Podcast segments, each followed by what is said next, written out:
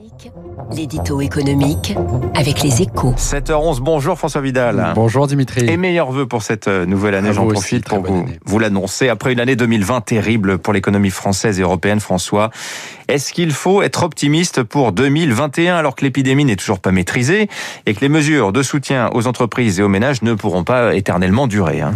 Oui, alors ce sera l'année de la reprise, hein, sans aucun doute. Après la chute vertigineuse de l'activité enregistrée l'an dernier, le rebond sera spectaculaire, hein, c'est certain.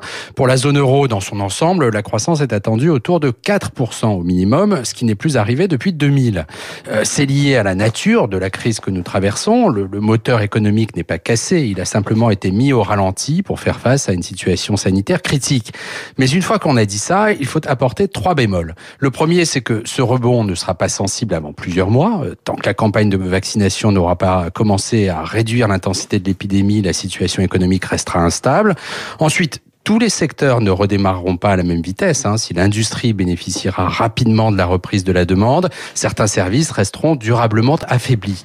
Enfin, les pays européens ne seront pas tous logés à la même enseigne face à la reprise. Qu'est-ce que cela veut dire concrètement, François, pour la France? Bah, deux choses en fait. Hein. D'abord que nous devrions nous en sortir mieux que la plupart de nos voisins. Fin 2022, nous aurons retrouvé un PIB supérieur à celui de fin, fin 2019, ce qui sera aussi le cas de l'Allemagne, mais pas de l'Italie et surtout pas de l'Espagne.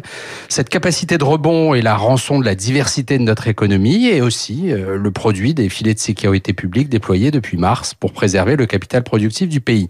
Mais ce retour à meilleure fortune ne profitera pas à tout le monde. hein. De nombreuses faillites vont se produire dans les prochains mois, on le sait. Résultat, à compter de la mi-2021, ce sont deux France qui vont cohabiter. Celle majoritaire qui aura renoué avec la vie d'avant après la parenthèse du Covid, et l'autre, celle qui aura laissé son emploi, son business ou ses rêves d'avenir. Une fracture de plus dans un pays déjà passablement divisé. François Vidal des Échos, merci à vous François. Que va-t-il se passer en 2021 On va tenter de tracer un chemin également tout de suite avec...